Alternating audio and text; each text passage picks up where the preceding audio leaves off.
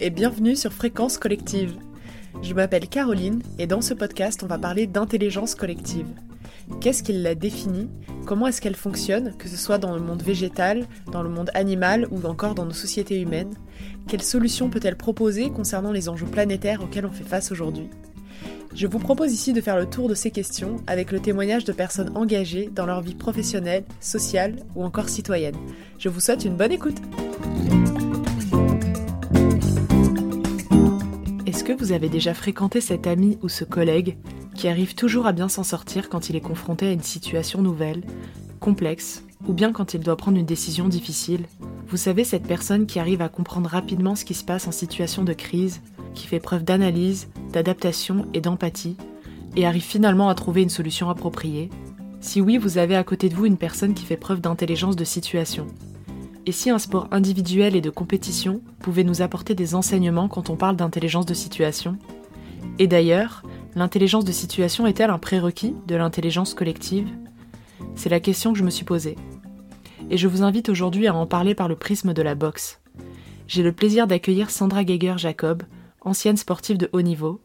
Elle a été cinq fois championne du monde de boxe en kickboxing, boxe thaïlandaise, boxe française et boxe anglaise, et elle est aujourd'hui facilitatrice des transformations par l'intelligence collective. En puisant dans son parcours impressionnant, Sandra nous apporte des pistes concrètes pour agir avec agilité, pour répondre à une situation de crise et pour avancer vers des transformations durables dans notre rapport à nous-mêmes, aux autres et au monde. Bonjour Sandra Geiger-Jacob. Bonjour Caroline. Est-ce que tu pourrais nous parler de ton parcours et de ce qui t'a guidé vers euh, les questions d'intelligence collective? Alors, euh, mon parcours de boxeuse, euh, c'est un parcours où j'ai, je vais commencer par la fin en fait, j'ai fini par remporter cinq titres de championne du monde dans cinq disciplines différentes. Donc c'était un petit peu, c'était ça ma, vision, c'était de, cumuler tous ces titres euh, en boxe française, en boxe thaïlandaise, en kickboxing, en boxe anglaise.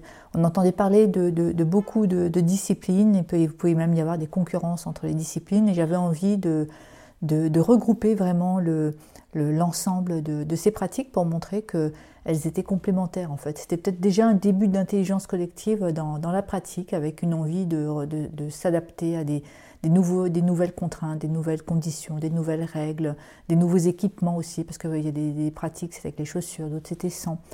Donc euh, ça, ça a vraiment été quelque chose qui, m'a guidée. Euh, après, bon, il y a, d'autres choses qui, qui m'ont guidée, mais ma, ma, pratique sportive, euh, purement sportive, c'était ça. Avec une profonde envie de jouer, une envie de... c'était stimulant, le, le jeu, le, la recherche euh, la lecture de l'intention de l'autre, la, stratégie pour, euh, pour réussir à, déjouer euh, son, propre jeu, l'anticipation. C'est vraiment ce qui m'a tout le temps animé et c'était une quête sans fin en fait. Hein. cette, cette, quête stratégique d'être le, plus efficient possible, puisque c'est un sport qui est quand même dangereux, donc il y avait aussi une, volonté de de, de, mettre en place une stratégie optimale, et, et cette stratégie était passionnante. Et donc après, qu'est-ce qui t'a conduit euh, vers l'intelligence collective? Est-ce que dans ta pratique euh, de boxeuse, tu, étais déjà dans des réflexions sur ce sujet-là, sur euh, les transformations dans la société? Est-ce que c'est venu par la suite? Quel, lien, quel a été le trait d'union entre ces deux univers? Dans ma pratique, j'étais pas, je pensais pas intelligence collective. Mais ce qui est sûr, c'est que dans cette recherche de, stratégique pour pour, trouver toujours la, meilleure réponse au meilleur moment dans ce contexte qui était tout le temps sous tension, euh, j'ai dû me remettre profondément en question. C'est lâcher des choses. Euh, et c'était déjà un début de posture d'intelligence collective. C'est ce que je constate aujourd'hui, en tout cas c'est ce que je prône aussi dans, les entreprises, c'est que euh, pour pouvoir mettre en application l'intelligence collective, c'est d'abord une, une, posture personnelle. Et cette posture personnelle, c'est une vraie posture, on parle beaucoup d'agilité, mais c'est vraiment ça en boxe. C'est une agilité à la fois euh, mentale et une agilité physique aussi. Et c'est vraiment cette agilité de ne pas s'enfermer dans, dans, des schémas, dans des automatismes, parce que l'automatisme, c'est ce qu'il y a de pire en boxe. Hein. L'automatisme d'un coup ou d'une série de coups, c'est ce qui permet à l'autre de, lire et donc du coup de répondre avec beaucoup de facilité. Donc j'y étais pas encore. Qu'est-ce qui m'y a conduit? Je pense que c'est vraiment un parcours euh, euh, petit à petit comme je disais, l'enjeu était important et donc j'ai vraiment cherché des stratégies qui me permettaient d'apporter cette bonne réponse au bon moment. donc il y, avait, il y a eu un travail sur moi, cette, nécessité de, on tend tous à vouloir entrer dans des, situations confortables, c'est-à-dire euh, euh, je vais faire ce que j'ai appris, je vais reproduire ce que j'ai toujours fait. C'est une situation confortable. En boxe, c'est pareil. Sauf que cette situation, elle est confortable un moment, puis à un moment donné, euh, très vite, surtout quand on est dans l'incertitude, ben ça ne fonctionne plus. Et puis dans, les organisations, c'est exactement la même chose. Donc il a fallu inventer, inventer des nouvelles choses, tout le temps se réinventer. Et ensuite, donc il y a eu ce regard sur moi, cette attention aussi à, ce que je ressentais, à ne pas être dans, le déni de, de, ce qui se passait en moi, et aussi euh, de me questionner sur le pourquoi je faisais les choses. Donc ça aussi, c'est pour moi une posture indispensable euh, à l'intelligence collective. C'est que l'intelligence collective, c'est pas une fin en soi, c'est que c'est, il y a un sens, il y a une vision. Euh, en tant que boxeuse, pour accepter de monter sur le ring et de, de me battre euh, contre des, filles avec le risque de prendre des coups, avec euh, la certitude que ça va être difficile, la certitude que ça va être éprouvant, que je vais mettre mon, corps à rude épreuve, il fallait avoir quelque chose derrière qui, soit un phare, hein, qui me permette d'avancer qui, et qui dépasse cette, cette contrainte-là. Et, euh, donc ça, c'est une vraie recherche, c'est une vraie introspection, et qui pour moi est aussi une composante clé de l'intelligence collective. Après, c'est plus dans un regard a posteriori que je me suis rendu compte que finalement, elle était là déjà, cette intelligence collective. Euh, même si c'est un sport individuel, euh, d'être très performant, d'être efficient, ça nécessite de prendre en considération donc ce que j'ai dit, sa sphère personnelle, sa vision, euh, mais ça nécessite aussi de tenir compte de tout ce qui entoure, de tout l'écosystème qui est présent. Que ce soit un sport individuel ou collectif, il y a un écosystème et on ne peut pas être performant si on occulte euh, cet écosystème. Euh, en ce qui concerne la boxe, c'est l'écosystème déjà avec mon, manager, donc c'est aussi mon, coach et manager. On ne peut pas avoir, on peut pas être efficient tout seul. On a toujours besoin à un moment donné d'avoir des, des, gens qui inspirent, des gens qui, qui nous permettent de, regarder les choses sous un autre angle, qui, qui, éveillent. donc il y avait toute cette relation à construire qui était une relation clé. Il y a aussi bah, tenir compte de l'adversaire, évidemment, euh, qui envoie des tonnes d'informations. Donc c'est le décrypter, on n'est pas seul dans sa bulle. Et après, on, bon, il y a l'arbitre hein, qui est aussi là et qui, euh, euh, non seulement qui donne des infos, mais par son emplacement, le ring, c'est une, enceinte fermée. on n'est que trois sur le ring. Il y a donc l'adversaire, l'arbitre et moi. L'arbitre ben, joue un rôle important en fonction de son emplacement il peut conditionner le déplacement de l'autre. Donc c'est aussi une partie prenante qu'il faut intégrer dans, toute sa stratégie et donc ça va avoir une influence sur la, prise de décision. Et puis après, il y a ce qui est autour. Euh, moi, j'ai aussi appris à écouter ce que disait le, coach de mon adversaire, les consignes qu'il pouvait lui, euh, euh, donner, même si c'était très bref à, comprendre, même quand c'est dans une langue étrangère, à comprendre que quand il hurlait un tel son, ça provoquait telle réaction. Donc toute cette prise en considération, et puis l'écosystème, j'ai envie de dire sociétal, euh, qui est composé des, sponsors, des, de la fédération, euh, des, juges arbitres, et puis des, gens qui viennent voir le combat, des amis, des, pratiquants, des jeunes aussi, des jeunes pratiquants, des, politiques, hein, puisque les, organisations étaient euh, souvent euh, subventionnées ou il y avait une aide des, collectivités. Donc c'était aussi, et parfois euh, il y avait des, partenariats avec des jeunes du coin, avec des jeunes de quartier pour, pour faire en sorte que, que, cette boxe soit aussi un, vecteur d'exemplarité pour les jeunes. Donc c'est, en fait c'est un vrai écosystème et il faut tenir compte de tout ça. Et, et la, réussite passe dans le fait qu'on n'occulte pas sur les choses qui gênent, mais au contraire, on les prend en considération. Ça ne veut pas dire qu'on dit oui, amen à tout. On prend en considération, on les intègre dans son propre schéma et on compose avec tout ça. Donc, euh, euh, c'est en fait, et ça je le vois avec, maintenant avec le recul, hein, quand j'y étais, je ne pensais pas ça, mais en fait, c'est. Euh, je, pense que le fait d'avoir réussi dans ce sport si difficile, c'est parce qu'il y a eu cette prise en compte de, ma sphère personnelle, d'une écoute profonde de ce qui était en moi, de ma vision, de, ce que je cherchais, et aussi une intégration de, tout ce qu'il y avait autour. C'est vrai que c'est intéressant de se reconnecter à, cette diversité présente euh, dans le monde de la boxe parce qu'on s'imagine euh, dans l'imaginaire collectif seulement deux personnes sur le ring et, euh, et, ça s'arrête là. Et du coup, c'est intéressant ce que tu nous dis parce que la, boxe a la tendance à être associée à la force, à la puissance. On est dans une situation de compétition. dans un de tes TEDx aussi, tu parles d'une véritable intégrité physique qui est mise en jeu. Et je pense notamment à ce combat euh, que tu as déjà évoqué euh, plusieurs fois aussi euh, contre cette fameuse russe lors de ton cinquième titre de championne du monde, où tu, fais ce lien avec l'intelligence de situation, l'intelligence collective et cette vision holistique qui pour toi est très importante lors d'un combat. Et tu fais le parallèle avec la situation de crise qu'on peut rencontrer en entreprise, qu'on peut rencontrer globalement dans nos sociétés. Est-ce que tu pourrais nous parler un petit peu de ce combat et ce qu'il a représenté pour toi à ce moment-là et aujourd'hui? Ce combat était. Euh, euh, il y avait un enjeu particulier parce que j'étais pas tenante du titre, parce que la Russe était vraiment euh, considérée comme la numéro un et, avec une, forte médiatisation dans le monde de la boxe autour d'elle. Donc il y avait un enjeu un peu médiatique, un petit peu. J'étais la challenger. Donc de ce point de vue-là, c'était un combat important. Mais enfin bon, tous les combats étaient importants, mais il y avait un enjeu un peu particulier. Euh, c'est vrai qu'en termes de, en situation de crise, dans tous les combats, il y a des situations de crise. Et à chaque fois, je me suis rendu compte qu'il y avait des, principes euh, clés qui, m'ont permis euh, de, surmonter ces, difficultés et que ces principes, c'était pas la force, c'était pas la supériorité physique. Il y, y a même des combats où clairement, j'avais pas la supériorité physique.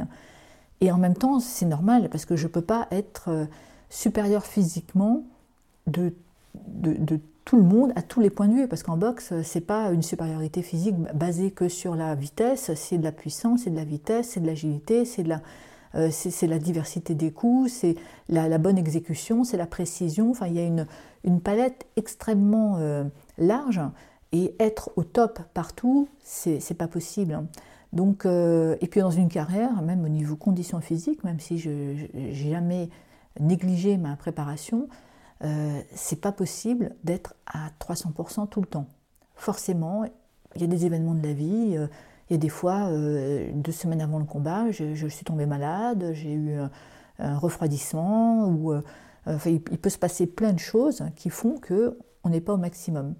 Donc ça peut être une énorme source de stress, ou alors on peut se dire c'est qu'une partie de mes, de mes outils j'en ai d'autres et je, peux développer le reste. Donc, c'est-à-dire souvent, quand on est, euh, c'est souvent suite à une blessure que j'ai développé d'autres compétences parce que j'ai été blessée au genou. En me blessant au genou, je pouvais moins me déplacer comme avant, mais j'ai développé d'autres compétences euh, en étant plus, euh, plus figée, en travaillant beaucoup plus l'esquive, etc. Donc c'est aussi, finalement, à chaque fois, c'est source d'apprentissage. Le fait d'avoir tous ces leviers à disposition, et justement pas que des leviers physiques, c'est une grande sécurité. Ça veut dire que plus j'avance, plus je progresse, plus j'acquiers euh, des, compétences parce que je les ai analysées aussi, parce que qu'elles soient positives ou négatives, euh, chaque combat est à chaque fois une source d'analyse et, de progrès. Donc il y, a des, il y a effectivement dans cette situation de crise des principes, des, clés euh, qui, ont émergé et, qui me, et que je trouve très transposables aux situations de crise que peuvent vivre les entreprises, d'autant plus aujourd'hui. Euh, par exemple, je, donne, euh, euh, j'illustre avec l'exemple de, la tentation de faire plus de la même chose. Hein. Ça, je l'ai vu énormément de fois avec d'autres boxeurs. C'est que quand on est un petit peu acculé, quand on est en situation où on sent qu'on perd la main, on sent que le combat nous échappe, beaucoup de boxeurs et boxeuses sont tentés de refaire une sorte de geste automatique c'est le geste qu'on fait bien, le geste dans lequel on est à l'aise, euh, celui où on se sent fort. Ça peut être gauche-droite, crochet-gauche par exemple. C'est celui qu'on a répété des milliers de fois, qu'on fait au sac. qu'on a commencé, c'était le geste de départ souvent.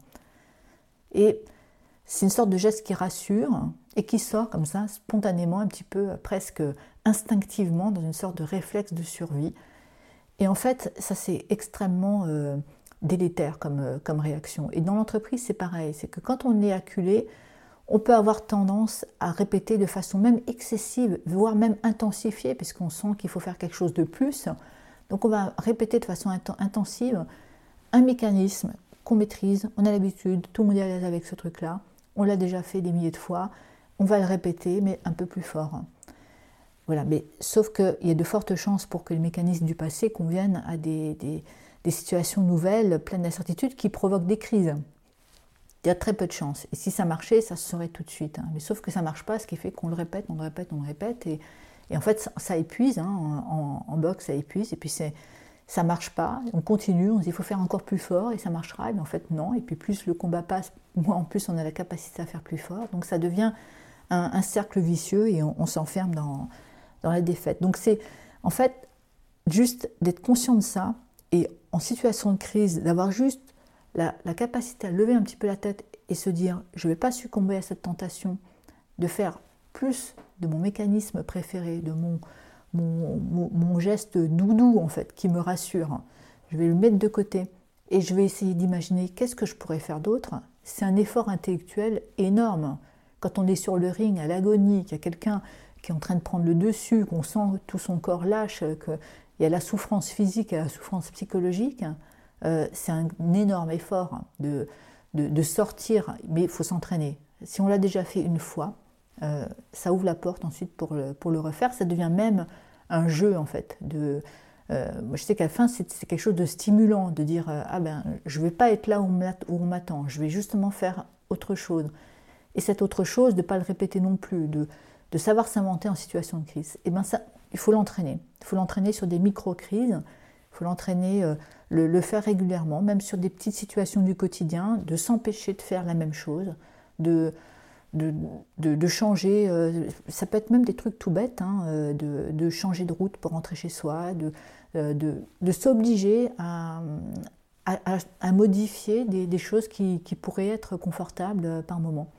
Donc ça, c'est un, un, énorme levier. C'est un des premiers leviers. il y en a d'autres, hein, je ne sais pas si euh, on, peut, on, peut, en évoquer quelques-uns, mais euh, en tout cas, par rapport à l'intelligence collective, je pense que c'est une prise de conscience, euh, c'est un fondamental de l'intelligence collective. Et dans l'entreprise, aujourd'hui, moi, c'est ce qui m'amène aussi à mettre en place, à animer des sessions pour apprendre à, à avoir ce réflexe de sortir de, de ces zones habituelles, de ces zones doudou, pour imaginer d'autres choses, pour aller explorer. Et donc il y a, des outils d'animation, il y a des, on peut faire des séminaires autour de ça pour s'autoriser, se donner l'espace parfois, même l'espace-temps pour le faire, parce qu'on ne le fait pas, pour s'autoriser à explorer d'autres façons de faire, d'autres façons d'imaginer euh, euh, une réponse à, cette difficulté ou à ce défi. Et concernant cette euh, sortie de zone de confort que, que tu expliques très bien, pour, pour la figurer, est-ce que tu pourrais nous expliquer quel est ce fameux euh, euh, mouvement que tu as fait euh, qui a décontenancé ton adversaire lors de ce fameux combat qui, moi, m'a beaucoup impressionné? Parce que dans, certaines de tes interventions, tu expliques la surprise qu'a été ce mouvement, justement parce que tu, sortais de cette zone de confort en, en, surprenant l'adversaire, et aussi par la détection de signaux faibles euh, exprimés par la personne en face de toi, en essayant de sortir de cette immédiateté de la, de la douleur que tu avais lors de ce combat, en essayant d'avoir une vision plus large sur des micro-signes que renvoyait l'adversaire. Est-ce que tu pourrais justement nous parler un petit peu de cette situation-là pour euh, donner un exemple de tout ce que tu viens de nous raconter? Alors effectivement, ce coup de pied, il, est spectaculaire parce qu'en plus, il se trouve que c'est un coup de pied tournant sauté, qui est atypique en plus. Quand je parlais d'exploration tout à l'heure, c'est qu'à un moment donné, il faut aller chercher autre chose. Euh, de, s'empêcher de répondre toujours la même chose, sauf si la même chose s'avère être la bonne réponse, mais, mais d'aller explorer pour répondre autre chose que ce qui est attendu. Et l'autre chose en situation de crise, eh ben, il ne vient pas comme ça spontanément. Ça veut dire que l'autre chose, il faut qu'il soit stocké quelque part. Il faut qu'à un moment donné, il existe. Je ne l'ai pas inventé, ce coup de pied, au moment où je l'ai fait. Euh, il existait quelque part et, il était, et la porte, elle n'était pas verrouillée à, clé euh, euh, à triple tour. C'est qu'elle était facilement, je pouvais l'ouvrir facilement. Et, ça, c'est aussi c'est se donner. Donc, il faut donner l'opportunité pour avoir plein de choses derrière ses portes. Hein. Parce que là, j'ai fait un coup de pied, mais il y a, plein de choses qui n'étaient pas utilisées. Donc, c'est déjà se donner la possibilité d'avoir plein de choses. Et c'est pour ça que dans l'entreprise, c'est aussi important de, euh, d'avoir des vraies séquences où on s'autorise à répondre de façon complètement décalée, de sortir du process habituel, de sortir des mécanismes, on fait appel à tel partenaire, on utilise telle manière de, répondre. Euh, on, est dans des process euh, très très mécaniques, donc c'est d'accepter d'en sortir et d'imaginer d'autres choses. On les utilisera peut-être jamais. Ça aussi c'est une acceptation, c'est accepter qu'il y a des choses qui vont rester là, qui ne seront peut-être jamais utilisées ce coup de pied, euh, je l'avais vu au taekwondo. C'était même pas un coup de pied qui était appris euh, dans le cadre de, la boxe, parce que l'exploration, c'était aussi ça. C'était, euh, on, avait une vraie stratégie d'exploration, de, s'ouvrir à, plein d'autres choses, à plein d'autres sports, pour surprendre, pour sortir de, de ce que l'œil de mon adversaire avait l'habitude de voir aussi. C'est ça, c'est que à un moment donné, notre œil, il est formaté. On, entre dans. J'ai l'habitude de voir ce type de boxe bien propre, bien net. Euh, et, donc, du coup, euh, euh, si, à un moment donné, j'ai quelqu'un qui, vient du karaté ou qui vient de la lutte, qui va avoir un style un petit peu différent, ben, je vais être complètement décontenancée. Donc, nous, dans notre club, on avait cette habitude de, de faire ça, d'aller dans toutes les autres disciplines, non seulement pour surprendre les autres et pas être soi-même surpris de, styles différents pour, être, pour avoir enregistré euh, plein, de, plein de choses. Et donc ce coup de pied, il venait de cette capacité exploratoire, de, de cette donner les moyens. Et donc dans l'entreprise, c'est se donner les moyens, c'est consacrer des temps, donc euh, c'est un séminaire, euh, un, séminaire participatif de, de créativité, d'exploration qui va permettre d'imaginer Comment est-ce qu'on peut faire autrement? Comment est-ce qu'on peut euh, euh, répondre différemment? Soit sur des situations de crise passées, soit sur des situations à venir. On peut travailler sur, les, deux volets. Donc ça, c'est vraiment euh, extrêmement important. Et après, donc, tu parlais des, signaux faibles. signaux forts, signaux faibles. Donc pendant un combat, effectivement, il y a des signaux forts. C'est la douleur. On est fait pour écouter cette douleur et en tenir compte en arrêtant, ça c'est le principe. Sauf que là, euh, le, signal le fort de, euh, euh, dans ce combat-là, à un moment donné, j'ai eu très mal à la cuisse parce que j'ai vraiment pris un coup sur le, sur le, sur le quadriceps. C'est un gros muscle qui fait que quand ce muscle est touché fortement, il y a une grosse masse de sang. Donc c'est tout de suite extrêmement éprouvant et ça, ça, entrave le, déplacement, ça entrave euh, toute la mobilité. Donc c'est vraiment toute une stratégie qui, est mise à mal euh, en étant touché à la cuisse. Donc c'est un signal fort. Je ne vais pas l'occulter, évidemment, c'est important. Et si, mon intégrité physique était en danger, je suis obligée de, de l'écouter.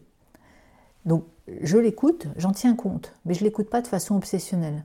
Parce que si je l'écoute de façon obsessionnelle, je m'enferme je m'enferme complètement et la seule chose qui compte, c'est de préserver cette cuisse, c'est de ne plus être touché, et donc forcément ça limite ma stratégie. C'est une stratégie que défensive, donc euh, je vais faire en sorte d'être en retrait, de mettre ma jambe de côté, de la protéger. Alors que je peux aussi en tenir, mais en tenir compte tout en étant ouverte à ce qui va se passer, en étant réceptive de tous les signaux qui vont me permettre de trouver une opportunité pour me sortir de cette situation. Donc on est de nouveau dans une phase exploratoire, mais euh, de l'instant. Parce que j'arrête de me focaliser sur le, truc qui est en train de clignoter à fond et de, hurler, je m'ouvre et je vais capter des... En fait, je suis à la recherche d'opportunités. Si je me focalise sur ma cuisse, je ne suis plus attentive aux opportunités, elles vont se présenter, je vais les laisser passer. Et là, c'est dommage de fermer les yeux là-dessus. Et là, l'opportunité, c'est qu'à un moment donné, je sens que l'autre est en difficulté. Je sens qu'elle est euh, dans une situation, une posture, dos aux cordes. Euh, je vois la position même de ses pieds qui m'indique dans quel sens elle va partir. Hein. Euh, quand les pieds sont en fonction de l'orientation, je peux dire il y a une probabilité, je sens, en tout cas je ne suis pas en train de me dire, je ne fais pas des calculs dans ma tête en me disant il y a une probabilité de temps, mais je sens qu'elle va plutôt partir de, sur ma gauche que sur ma droite. Il y a la, position de l'arbitre. Euh, voilà, il y a tout ça. c'est des signes, et là, je sens qu'il y a une opportunité. Et c'est pour ça que je déclenche ce coup de cette pirouette là, à ce moment-là, parce que quand je l'ai travaillé, je savais que euh, c'est un coup, je tourne le dos à mon adversaire, ça prend un peu plus de temps. Euh, je ne peux pas me permettre d'être au milieu du ring parce que ça lui laisse l'opportunité de reculer. Là, elle est dos aux cordes, elle ne peut pas reculer. Euh, il y a l'arbitre qui est d'un côté, donc elle n'a qu'une seule possibilité, c'est d'aller à ma gauche. Et ce coup de pied la, la trappe justement sur la gauche. Donc c'est toutes les conditions idéales, mais en une fraction de seconde qui sont réunies. Et je les, je les ressens. Je sens que là, il y a un moment clé et qu'il faut que je le déclenche. Et donc, ce que j'appelle l'intelligence de situation, qui est une sorte de prérequis à l'intelligence collective, c'est cette capacité à, à un moment donné, ne pas regarder de façon obsessionnelle ces signaux forts, hein, ces signaux d'alarme, d'en tenir compte. J'ai quand même, euh, j'en ai quand même tenu compte. J'ai quand même mis ma jambe derrière. J'ai quand même euh, arrêté de me déplacer euh, autant qu'avant. Mais je reste ouverte pour aller capter tous les signaux qui vont me permettre de trouver le timing. En boxe, c'est le bon moment, la bonne décision, mais au bon moment. Et là, c'est vraiment, c'était une question de timing, parce que si je me loupais sur ce coup-là, le combat était foutu pour moi. Donc, il y a une prise de risque maximale, c'est clair, mais parce que je sens que les conditions optimales sont, sont réunies. Donc il y a pas mal de parallèles entre euh, cette pratique sportive et euh, les leviers d'action que, que, tu identifies pour l'intelligence collective. Est-ce que tu pourrais nous livrer quelle est ta vision et quelle est ta définition de l'intelligence collective? Alors, bah, pour moi déjà, l'intelligence collective, euh, c'est pas une, c'est un moyen, c'est un moyen au service de la société. Et, je considère même que c'est un moyen pour relever tous les défis humains qui se présentent aujourd'hui à nous. On a tous souffert à un moment donné, dans une situation à titre individuel, d'un manque d'intelligence collective, d'un manque d'écoute, de, représentation faussée, de l'impossibilité à construire ensemble, de décisions qui semblaient injustes, qui étaient prises de façon euh, unilatérale. On, on, a tous connu ça et on sait que ça donne lieu à des décisions euh, qui sont soit euh, inadaptées, inadéquates, parce que pas prises avec les bonnes personnes, soit des décisions qui sont vécues comme étant injustes. Euh, en tout cas, ça ne conduit pas à, cette efficience, cette efficience que, je, dont je parlais en situation de boxe, parce qu'on n'a pas le choix en boxe, on est obligé d'avoir une, vision élargie pour prendre la bonne décision. Et l'intelligence collective, donc c'est au service de ces défis humains, à titre personnel, on sait que c'est absolument indispensable. Je pense que c'est aussi aujourd'hui, euh, c'est l'intelligence collective qui nous permettra de venir à bout des défis climatiques, des, euh, des problématiques même sociales, de, des retraites, des, euh, les, problématiques, les, événements qu'on a eus autour du, des gilets jaunes, même la crise du Covid. Enfin, tout, c'est l'intelligence collective c'est la capacité des organisations à pouvoir apporter des solutions qui va permettre de résoudre. Ce n'est pas le problème lui-même qui est un problème, c'est la capacité des organisations et des êtres humains à s'organiser pour répondre à ces problèmes. Voire même, quand il y a un manque d'intelligence collective, c'est qui crée ces problèmes. Donc, euh, l'intelligence collective, c'est une manière de répondre à ces défis. Et le manque d'intelligence collective, ça augmente le nombre de problèmes à, résoudre, parce que ça, ça, on le voit dans nos situations personnelles, euh, euh, ça, démultiplie les, incompréhensions et, ça, génère de nouveaux problèmes. Donc, je pense que c'est vraiment un outil pour arriver à quelque chose, c'est pas une fin en soi, ça c'est une première chose, et pour, qui, relèverait presque de la survie de l'espèce en fait. Et finalement, c'est rien d'étonnant, parce que l'intelligence collective, c'est pas nouveau. Si on regarde à l'échelle des, espèces, l'intelligence collective, ça existe, c'est l'intelligence du vivant on le voit euh, avec les animaux, avec les grands animaux, avec euh, d'autres formes, euh, les, intelligences en essaim, les intelligences des grands singes, des, grands, des, éléphants. Enfin, il y a, des formes d'intelligence collective, on ne l'a pas inventé, et nous, on, s'en prive. et aujourd'hui, ça vient nous rattraper comme si on le découvrait. Ben non, revenons à des choses essentielles, revenons à cette, cette intelligence du vivant. Peut-être qu'il faut réapprendre, il faut réapprendre un certain nombre de choses, réapprendre la notion d'écoute, d'empathie, sortir d'un modèle euh, où c'est la compétition qui, nous est inculquée euh, euh, dès l'enfance finalement. J'entends souvent dire des parents dire ah, mais défends-toi, faut pas te laisser faire, te, marche, te laisse pas marcher sur les pieds. Enfin, on inculque ces valeurs-là, mais on n'inculque pas. est-ce que tu as été à l'écoute Est-ce que tu as essayé de comprendre ce qu'il voulait Pourquoi il t'a dit ça Qu'est-ce que qu'est-ce qu'il ressentait à ce moment-là Et toi, qu'est-ce que est-ce que, est-ce que tu lui as dit ce que ça te faisait Est-ce que tu lui as dit ce que tu ressentais? Donc on n'est pas il y, a aussi tout ça qui est, peut-être euh, à inculquer dans, des pays nordiques, ça fait partie de l'éducation des jeunes enfants. L'empathie est une, matière hein, qui fait partie de, l'enseignement des, Suédois, par exemple. Peut-être qu'il faut revenir aussi à ça. En tout cas, dans l'entreprise aujourd'hui, euh, si on ne peut pas dire, allez, hop, ça y est, on s'y met, on fait de l'intelligence collective aujourd'hui. Non, c'est toute une culture qui commence par le soi, donc se relier à soi, c'est déjà comprendre ses propres émotions, comprendre son propre fonctionnement, ses propres mécanismes. Quand je parlais de mécanismes automatiques en boxe, on a des mécanismes relationnels automatiques aussi. À chaque fois qu'on me dit ça, je me sens agressée, je réponds ça. Donc c'est aussi travailler sur ces mécanismes-là, c'est relier à soi. Ensuite, se relier aux autres, c'est comprendre les bases de la relation à l'autre, les bases de la compréhension de l'émotion de l'autre. Euh, et ensuite, se relier au vivant, c'est le sens qu'on donne à tout ça, c'est vers où on va collectivement. Et ensuite, on peut injecter des outils participatifs, mais ça vient en dernier. Parce que parfois, on fait de l'intelligence collective, on fait une réunion avec des post-it. C'est pas ça l'intelligence collective. C'est effectivement à la fin, il peut y avoir une palette d'outils pour dire comment est-ce qu'on avance ensemble, comment est-ce qu'on décide ensemble.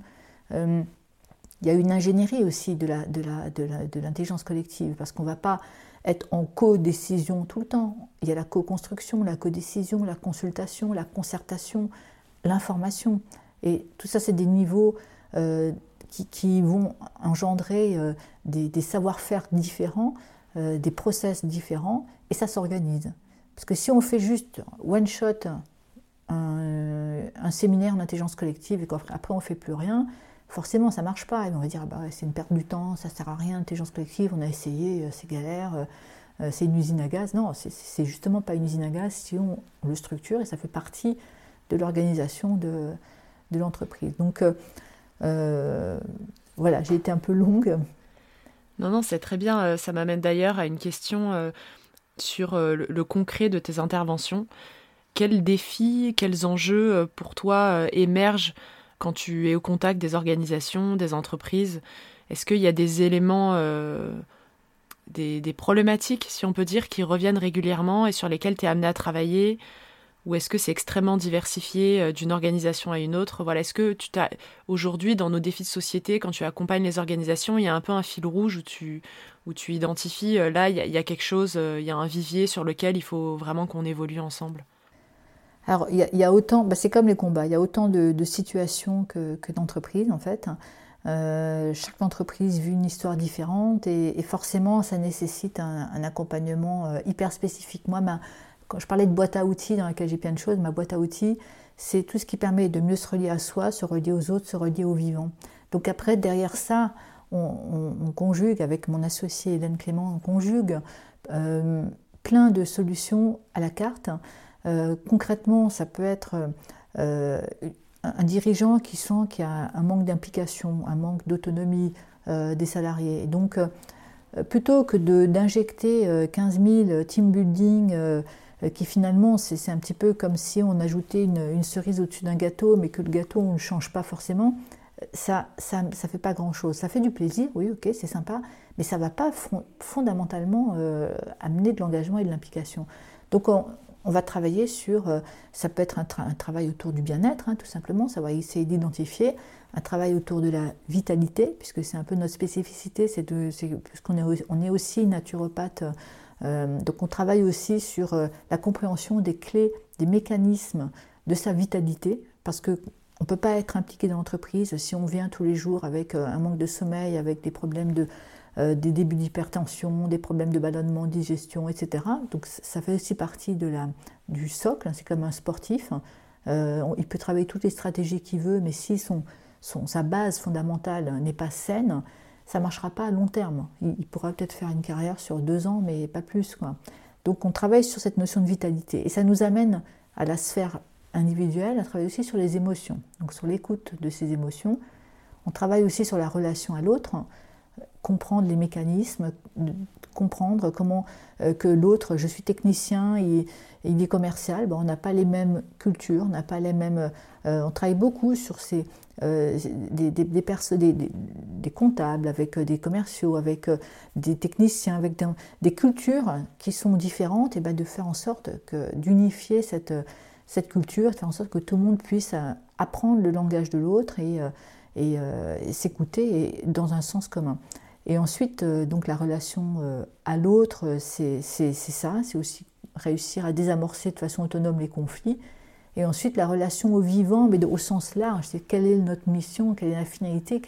Moi, quand je montais sur le ring, j'avais un phare, je ne montais pas sur le ring juste parce que j'avais envie de faire du sport. Il fallait un truc plus fort. Quoi. Donc, c'est quoi le phare? C'est quoi la vision qui va nous fédérer, qui va nous permettre de, de dépasser les contraintes du quotidien ce que tu dis, ça, ça, permet aussi de, de, montrer les trois piliers euh, de l'intelligence collective qui importent pour toi, euh, où j'ai entendu que tu parlais d'intelligence euh, relationnelle, collaborative et culturelle. Donc on voit bien que c'est très fort et très ancré.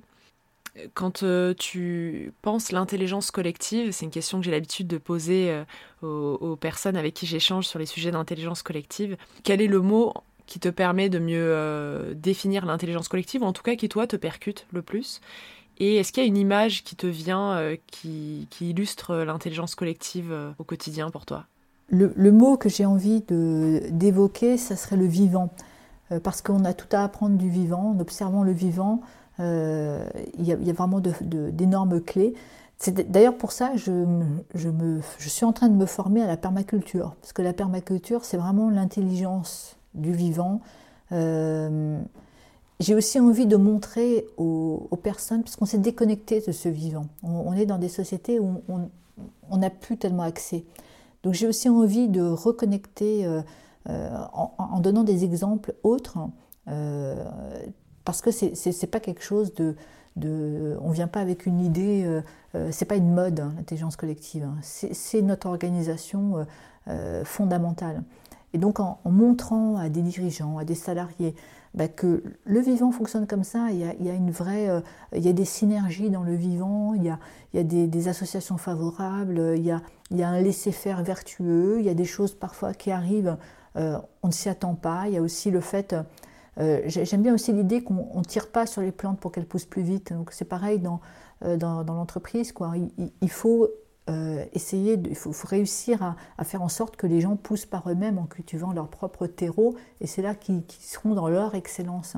Donc il y, a, plein d'analogies de, euh, qui, sont très précieuses. Donc euh, ouais, j'ai envie de dire le vivant, j'ai envie de dire aussi, quand, quand j'aime bien aussi l'image du ver de terre, parce que le ver de terre, c'est un peu comme dans, dans la facilitation d'intelligence collective, c'est qu'on est un peu dans l'ombre, on va faciliter, quand j'interviens dans cette facilitation, je, ne suis pas actrice. Euh, je, fais en sorte qu'on construise ensemble un terreau favorable pour faire émerger ce qui doit émerger. Et le, ver de terre, c'est un, vrai facilitateur pour ça. Donc il est, euh, j'aime bien l'idée aussi qu'on n'utilise pas toujours des, jolies bêtes pour, euh, pour, pour imager une action. Et le, parce qu'il va fertiliser, parce qu'il va créer des galeries, il va aérer le sol, il va, il va euh, en plus euh, le, transformer les nutriments en, compost en fait. Hein. donc euh, voilà, je ne vais peut-être pas terminer sur, sur, cette image-là, mais plutôt de, cette notion de, facilitation du, vivant. Je pense que l'intelligence collective, c'est vraiment comme ce petit ver de terre qui facilite l'émergence du vivant. Merci Sandra Geiger-Jacob pour ce témoignage, pour ces images intrigantes, percutantes et pour euh, ces parallèles assez forts que tu fais entre deux univers qu'on n'associerait pas euh, si facilement. Donc euh, merci à toi, je suis ravie qu'on ait pu échanger sur ces sujets-là. Merci beaucoup Caroline, merci à toi pour ton intérêt.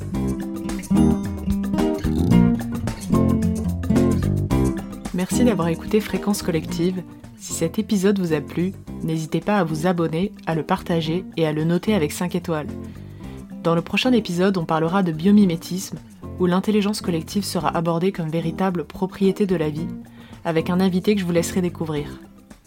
Et avant de vous laisser, parce que j'aimerais qu'on déconfine ici nos oreilles, mais aussi nos yeux, Fréquence Collective se propose comme podcast dessiné, avec une illustration que je réalise pour illustrer chaque voix qui résonnera ici. Vous pouvez les retrouver sur LinkedIn, Instagram et Facebook. J'ai hâte de vous y retrouver. À bientôt!